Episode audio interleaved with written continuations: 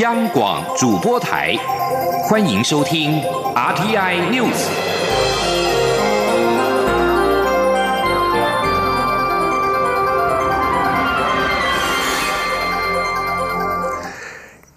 各位好，欢迎收听这节央广主播台提供给您的 RTI News，我是陈子华。美国有线电视新闻网 CNN 在今天刊出对中华民国总统蔡英文的专访。蔡总统向 CNN 记者表示，他将在二零二零年竞选连任。报道说，尽管蔡总统不断遭到对岸中国的敌视跟打压，但仍表示将接受挑战竞选连任。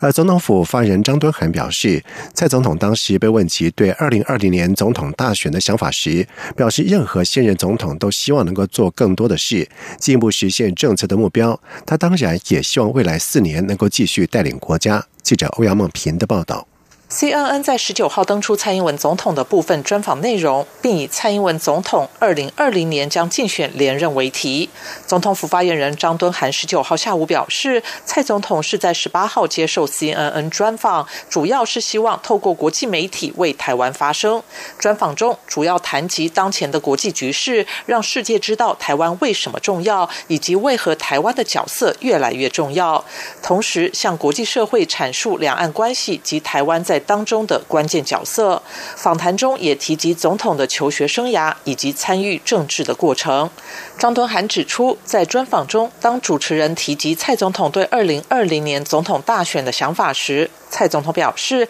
他当然希望能够继续带领台湾为国家做更多事。张敦涵说：“蔡总统是在本周一接受 CNN 的专访。”那在专访当中，主持人有提及有总统对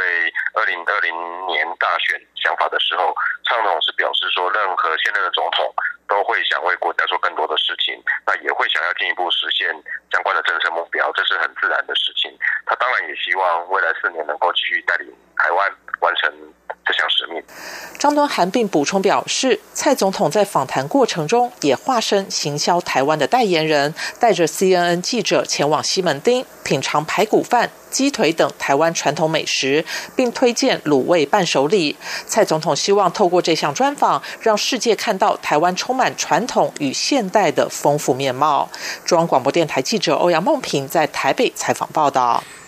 行政院长苏贞昌在今天在国会答询的时候表示，国民党党主席吴敦义之所以在近期不断的抛出两岸和平协议的话题，是为了争取党内初选提名。不过，他认为台湾民众必须要自觉，因为中国不仅是全世界对台湾最没善意的国家之外，也始终没有放弃武力犯台。因此，他认为不能跟对岸签署和平协议。记者肖兆平的报道。民进党立委王定宇十九号质询行政院时表示，协议的性质比较接近国内关系，因此一旦两岸签署和平协议，台湾就成为中国的内政问题。他认为西藏跟中国的和平协议就是最好的参考范本。王定宇要苏贞昌评论国民党党主席吴敦义为何要在近期频频抛出相关议题，苏贞昌表示，因为选举。他说。选举啦，因为要选举，选举伊讲这是要创啊，啊，我会当得到提名袂？这这咁好名？无要紧啦，啊，都咱这是国民党内部的竞争，啊，咱拢观察啊，啊，即摆有一个做做做出现台湾人民爱听清楚，就是中国国民党现任的主席公开宣布，伊的党若个执政？要跟中国签和平协议。王定宇进一步追问苏贞昌，台湾是否可以跟中国签署和平协议？苏贞昌给了不行的答案。他还说，中国始终没有放弃武力对付台湾，台湾却还要单方面谈和平协议。他祈勉台湾社会要有自觉。苏贞昌说：放弃元旦的时，伊都还阁讲，伊这绝对无放弃。啊，你那还阁在讲和平协议，所以我会感觉啦，大人爱自觉，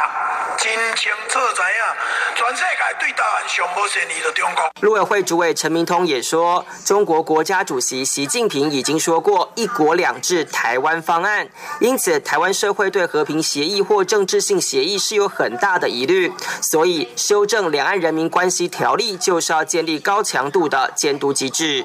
中央广播电台记者肖兆平采访报道。而另外，针对国民党立委孔文琪表示，陆委会要延长退役将领退休高阶政务官登陆的年限，借此认为政府对中国大。行锁国政策，而苏贞昌表示，政府并不是要延长退将高阶官员前往对岸的年限，重点是透过法制让特殊人员不要有不合宜的行为。苏贞昌进一步的举例，如果退将或是高阶将领唱中国国歌与中国主席同坐，这像什么话？而陆委会主委陈明通也表示，城市交流是既定政策，因此对文化或商业的交流不仅欢迎，也没有限制。希勒岛联盟在日前推出的公投法修法，呼吁松绑国号领土变更的条文限制，并且送出脸书书，要求立委表态是否支持。而行政院长苏贞昌在今天在国会被问到相关问题的时候，苏贞昌明确的表示，台湾是一个独立国家，不是主张公投，所以他不会参加联署。行政院长工作在于福国利民，守护家园。记者肖兆平的报道。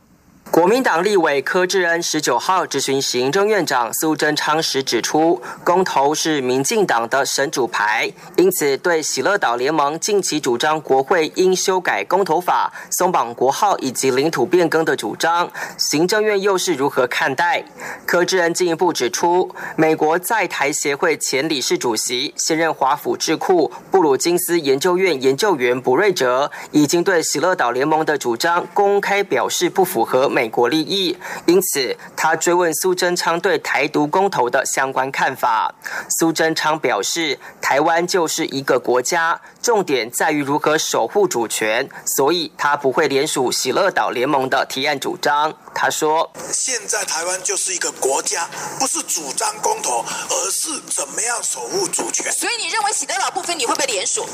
不会。”苏贞昌也说，海峡两岸非常敏感，美方也长期关心。行政院长的工作就是思考如何福国利民，守护主权。外交部长吴钊燮进一步补充，卜瑞哲的说法仅是一个外国学者对国内民间团体的评论，政府没有必要评论。他说：“普瑞则是一个学者，喜乐岛是一个民间团体，一个外国学者对我们的民间团体的评论，我们政府没有必要去评论。没有啊，你常常对很多包括 A I T 的一些的想法，你们外交部都只要是对台湾的部分是政府的机构。当然是柯志恩从公投角度探讨国家主权，而国民党立委陈一鸣则从行政院前院长赖清德的务实台独工作者追问苏贞昌的自我定位。苏。苏贞昌表示，台湾是一个独立国家。他重申，行政院长的工作就是守护主权、福国利民。中央广播电台记者肖兆平采访报道。今天是元宵节，二零一九年台湾灯会在今天晚上呢，在屏东县东港镇大鹏湾的国家风景区由蔡英文总统点灯，交通部观光局长周永辉以及屏东县长潘孟安也在今天举行了国际记者会说明。而对有媒体关切灯具使用之后的环保问题，潘孟安则强调，除了主灯将永留。大鹏湾作为新地标之外，部分作品则已经获邀到丹麦哥本哈根展出。记者吴丽君的报道。二零一九台湾灯会国际记者会十九号召开，共有来自日韩、港澳、新马、菲律宾、印尼、泰国、印度、美国、奥地利、德国、爱尔兰、以色列及俄罗斯等将近二十个国家的一百三十位记者参加。观光局长周永辉率先表示，很高兴看到台湾灯会的意向在元宵节要上 Google 版面。事实上，台湾各地在农历正月十五号元宵节都有灯会活动，但真正代表台湾。灯会的品牌今年就在南台湾的屏东。周永辉说：“台湾灯会的品牌有三大特色。第一大特色，它有主灯、副灯、小提灯的串联；第二个重要的特色，就是它有国内外非常著名的表演团队；第三个就是创新的特色。对于众多媒体好奇，这么广大的灯区是否衍生环保问题，潘孟安则表示，这次灯会除了运用太阳能及沼气发电，还有可回收再利用的环保材质来打造环保绿能灯区外，主灯也将永留大鹏湾作为新地标，部分灯具用完后也可移至其他乡镇作为永久对景艺术，甚至已有作品获邀到国际展展出。潘孟安说：“像我们其中有三个艺术灯区，就已经受到丹麦今年秋季要求我们原汁原味的作品，到去参加哥本哈根的一个雷克灯区的秋季展，让我们把在国境自然的艺术工作者到北国呢。”去创造不一样的文化冲击，这就是我们这次灯会很大的特色。至于部分媒体关切的风向、海象影响灯区展演的问题，潘孟安也表示，海风及酷热的气候确实会对灯会带来很大的挑战，包括灯具的材料损失以及赏灯安全等。但是大鹏湾的海象相对稳定，他有信心一定可以办好今年的台湾灯会。中央广播电。电台记者吴丽君在屏东灯会的采访报道。在外电消息方面，针对美国总统川普政府决定宣布紧急状态来替美墨边墙筹钱，美国在十六个州在十八号对川普政府提告，指控此举违反宪法。法新社报道指出，这份在加州一处联邦法院提出的诉讼指出，川普的命令违反了联邦宪法当中规范立法程序的呈送条款，以及把国会定义为公共资金最终裁决者的拨款条款。而加州检察长贝萨拉之前就已经宣布要提告。贝萨拉说，加州和其他州具备提起诉讼的法律资格，因为他们可能会损失军事计划、灾难支援以及其他目的的资金。在宣布进入紧急状态之后，川普将得以挪用国会已经拨款的预算。而另外有数名的共和党籍联邦参议员也已经公开谴责川普的行为，表示此举设下危险先例，而且等同于过度的扩张行政权。诉状表示，动用额外联邦资金来新建边界围墙是违背了国会意愿的行为，违反美国宪法内包括呈送以及拨款等条款。提告文件并且补充，川普自己把国家导向了宪政危机，国会已经多次拒绝川普坚持筹资盖边墙。为了这场边墙争执，在近期还曾经出现政府部分关门三十五天的记录。另外，诉状也提到，国土安全部未能评估在加州跟新墨西哥州新建围墙对环境的冲击，已经违反了国家环境政策法。德国经济部长阿特迈尔在今天表示，欧盟和美国贸易谈判的最艰难部分现在才要刚开始。阿特迈尔是在记者问到有关于美国威胁提高欧洲进口汽车以及汽车零件关税的时候，表示欧盟跟美国的贸易对话将进入最困难的部分。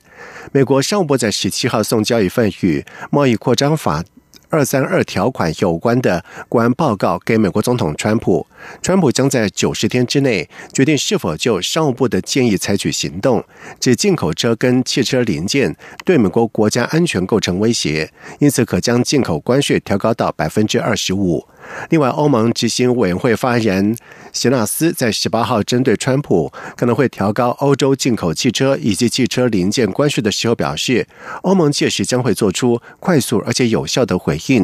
英国《太阳报》则报道，在斯纳斯扬言对国华府的行为做出上述的回应之后，专家认为欧盟跟美国已经濒临贸易战争的边缘。印度控制的喀什米尔地区在上周发生了自杀炸弹攻击，印度归咎于邻国的巴基斯坦。而对此，巴基斯坦外交部长也在今天呼吁联合国秘书长古特瑞斯协助舒缓印巴之间的紧张情势。路透社报道指出，五月以前即将面对大选的印度总理莫迪已经警告巴基斯坦，等着看他们如何强硬回应这场爆炸案。令人忧心，印巴这两个永和国将会爆发更多的冲突。喀什米尔在十四号发生夺走四十四名印度军人性命的恐攻，把巴基斯坦当成是根据地的伊斯兰组织穆罕默德军已经宣称犯案，但是巴基斯坦政府否认涉案。巴基斯坦外长古瑞希责备印度当局为了国内政治理由，故意强化敌对的言论。而印度跟巴基斯坦双方都宣称拥有喀什米尔的主权。目前，喀什米尔由印度跟巴基斯坦分居两边。以上新闻由陈子华编辑播报，这里是中央广播电台台湾之音。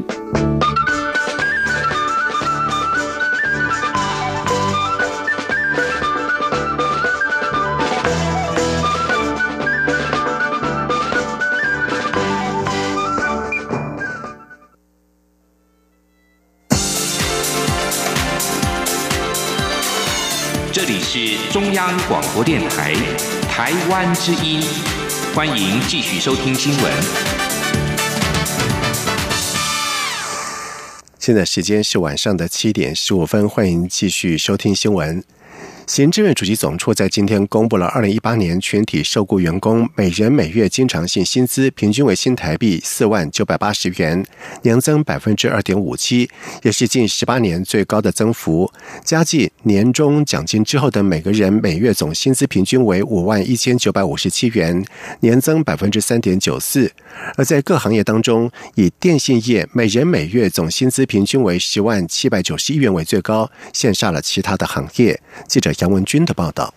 主计总处十九号公布，二零一八年全体受雇员工每人每月经常性薪资平均为四万零九百八十元，较二零一七年增加百分之二点五七。加计年终奖金、加班费后的每月总薪资平均为五万一千九百五十七元，较上年增加百分之三点九四。主机总处分析，去年经常性薪资增幅创近十八年最高，主要与厂商调薪、发放奖金。及员工酬劳有关。不过，剔除物价因素后，实质经常性薪资为三万八千两百三十五元，年增百分之一点二，仍不及二零零一年的水准。针对近期许多经济数据都走下坡，主机总处国事普查处副处长潘宁新指出，目前就业市场还看不出影响。他说：“整体工业及服务业，我们最主要的三个指标就是受雇员工的人数、加班工时跟薪资，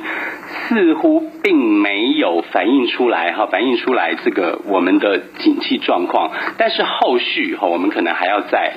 再来持续的密切来做观察，来跟各位做报告。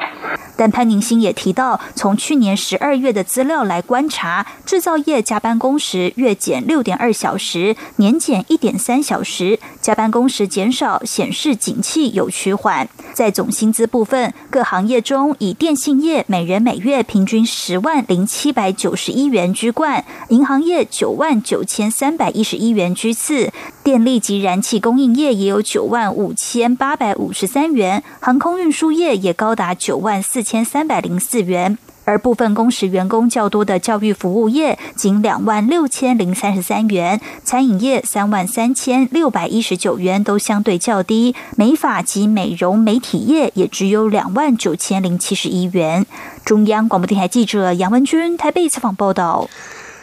台北市长柯文哲在日前对募兵制提出了质疑，并且透露美方也保持相同的看法。而对此，国防部长严德发在今天表示，募兵制是因应我们自己防卫的需要，展现自我防卫的决心。而至于柯文哲说，若两岸战争，美方要求台湾至少要撑两天，严德发表示，这是柯文哲的个人意见，我们有能力、有信心守到最后。记者刘玉秋的报道。台北市长柯文哲日前接连抛出对募兵制的质疑，认为喊台独却取消征兵制。柯文哲甚至质疑台湾对自己的国防不了解，募兵制的问题是美国老大哥的意见。对此，国防部长严德发十九号在立法院受访时表示，募兵制的政策是因应国防施政的需要，且经过专家专业研讨后的决定，采取精兵政策，展现自我防卫的决心，不与中共做军备竞赛，完全。是依照我们自己的需求与判断。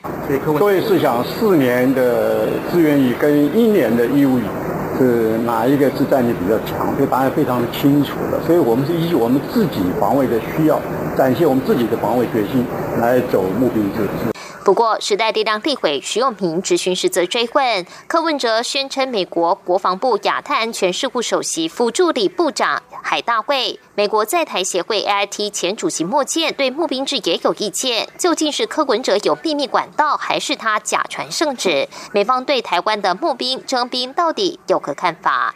严德发答询时强调，自己的国家自己救，国军如何展现防卫能力最重要。严德发并说，美方是对台湾推募兵制表达关心，也有个别看法，但我方在与美方交流时，国防部都有说明为何推动募兵。至于柯文哲说两岸战争的话，美国要求台湾至少要撑两天。严德发说：“这是柯市长个人意见，美国并没有提出相关要求。我国军有信心守到最后一刻。因为这个没办法用一个量化的数字来表示我们到底可以守多久。美国要求至少撑两天吗？所以我们就是。”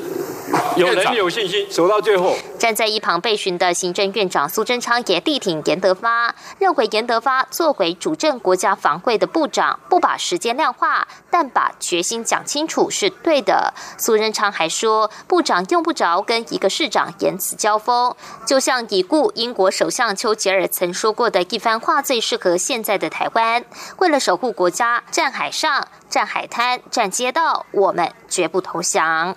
中广播电台记者刘秋采访报道。而另外，民进党立委王定宇在今天质询国防部长严德发的时候，也关注了国防战力的问题。王定宇表示，国内有市长宣称有美国人士告诉他，在台湾抵挡。不了解放军两天的攻势，而对此，严德发答询时指相关说法对国军并不公平，也不够专业。严德发强调，防卫战力无法用量化数字表现，但是国军有信心、有能力可以守到最后，因为自己的国家自己救。因应去年底公投的结果，行政院会本周将通过政院版的同婚法案，而多个反同团体在今天晚上也聚集在行政院前，提灯笼绕行行政院，要求行政院长苏贞昌遵守公投的结果，回应爱家三公投的民意。记者王维婷的报道。去年底，爱家三公投全数通过，行政院依法必须在本月底提出对应法案送立法院审议。行政院表示，本周的院会将通过法务部提出的同婚专法。对于行政院的做法，包括妈妈盟、全国家长联谊会等团体，十九号晚间聚集在行政院前，诉求教育部回应性平公投，政院不应混淆婚姻一男一女的定义，以及政院应与爱家公投相关单位合作落实公投结果。大山公家长行动联盟秘书长秦志贤说：“对，我们希望一礼拜四要提正面版的。”的版本吧，是没错没错。那所以，我们希望他提的东西是能够反映觉他所属的爱家公投七百六十五万的民意。适逢元宵节，抗议团体手提灯笼绕行行政院，象征用光照亮行政院长苏贞昌，提醒政府要回应爱家三公投的诉求。中央广播电台记者王威婷采访报道。在外电消息方面，南韩的韩国联合通讯社报道说，美国总统川普跟北韩领导人金正恩预计在月底进行第二次的峰会。今天在北韩对美谈判的时候，特别代表金赫彻已经抵达了北京，显然正准备前往越南跟华府对口官员会面。根据法新社的报道指出，金赫彻在今天上午十点抵达了北京，预计在今天稍晚搭机飞往河内。在金赫彻在今天出访三天之前，被视为北韩大内总管的国务委员会部长金善灿已经抵达了河内。已在二十七到二十八的川金峰会之前，与美国团队讨论礼仪以及维安的事宜。金赫彻跟美国北韩政策特别代表毕根本月稍早曾经在皮壤谈判了三天。好在众人瞩目的川金二会之前，了解美国跟北韩双方对于非核化的立场。毕根表示，谈判富有成效，但还需要更多的对话。菲律宾卫生部长表示，当地共有一百三十六人死于麻疹，多数为儿童。另外有八千四百人染病，而此次爆发麻疹疫情部分归咎于人们害怕接种疫苗。乌克兰大规模疫情也在基辅夺走了首条的人命。根据美联社的报道指出，菲国卫生部长杜克表示。重灾区马尼拉上周启动了一场大规模接种疫苗活动，有四个省区可能四月前能够控制疫情。而菲律宾总统杜特地在十五号也透过了电视，针对致命的并发症做出了警告，敦促儿童接种疫苗。卫生官员也表示，首都马尼拉大都会区。总人口大约是一千两百万人，人口密度高。在今年一月跟去年同期相比，当地麻疹感染率飙升超过了千百分之千。当局并且指出，一百三十六名死者当中，有将近半数是年龄一到四岁的儿童，而当中许多死者是没有接种疫苗。另外，根据法新社的报道指出，乌克兰卫生部发言人达提诺瓦也表示，一名五十七岁的妇女因为麻疹产生的并发症病逝于医院，这是金福麻疹疫情的首名的死者。而乌克兰在今年共有八个人死于麻疹，首包括了两名儿童在内，在去年共夺走了十六条的人命。而从本月初开始，乌克兰有大约两万人感染高传染性的病毒性的疾病麻疹。科学家在十八号表示，他们发现能够对抗所有已知流感病毒的免疫细胞，而这项非凡的突破可让专家研发出单剂广效型的流感疫苗。流行性感冒主要是季节性的，而根据世界卫生组织 （WHO），每年造成数十万人的死亡。由于流感病毒株不断的突变，疫苗配方必须要定期的更新，而且目前提供的防护有限。根据澳洲研究人员表示，存在全球超过半数人口的身上的杀手 T 细胞，实验的时候证明能够有效对抗所有一般流感的病体，而这表示这种细胞可能够用来研发广效型的流感疫苗，配方无需每年的调整，而且对于没有这种细胞的人也有效。T 细胞是一种白血球，可以在身体内游走寻找异常和感染。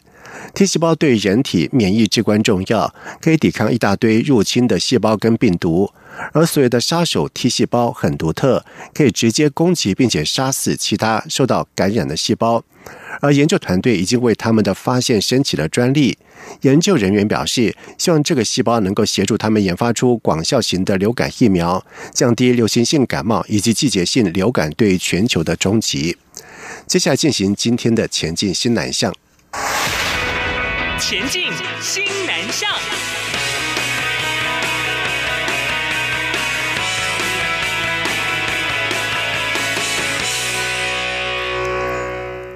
二零一九马来西亚国际清真展在四月将在马国国际贸易会议中心登场，外贸协会也将率十家台厂前往参展，盼能够借此打开跟周边国家建立长期合作伙伴的契机。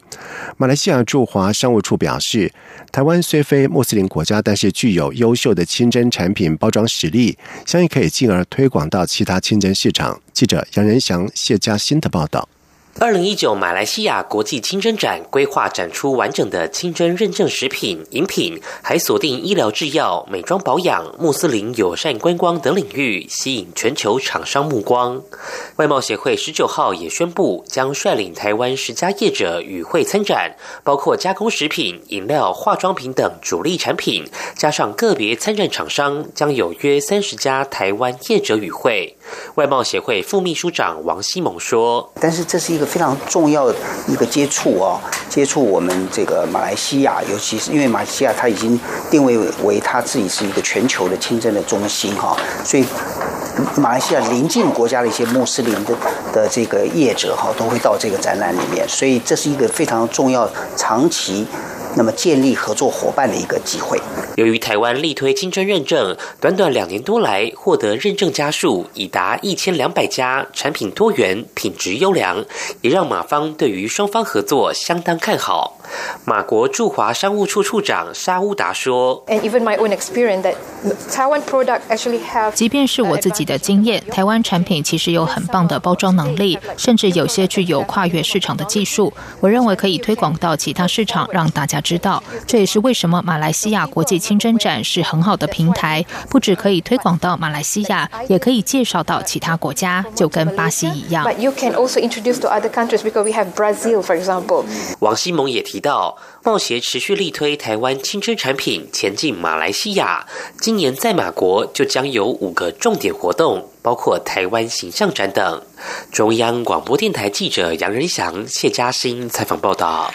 第二十四届泰国国际旅展日前在曼谷施利吉王后展览中心登场。台湾馆在今年是主打宗教旅游，开幕活动是特别邀请了台湾的正宗艺术团带来了。天师钟馗的表演，为泰国民众进行春节祈福活动。观光局并且发送大甲镇澜宫的平安符，让泰国民众感受到台湾在地的风俗民情。而二零一七年有二十九万两千五百三十四人次泰国的民众赴台旅游，相较于二零一六年的十九万五千六百四十人次是大幅的成长。观光局驻曼谷办事处主任吴宗廉表示，二零一八年泰国赴台旅游人次更创下新高，成长了三三十二万。相信过了这个门槛之后，未来会有长足的进步。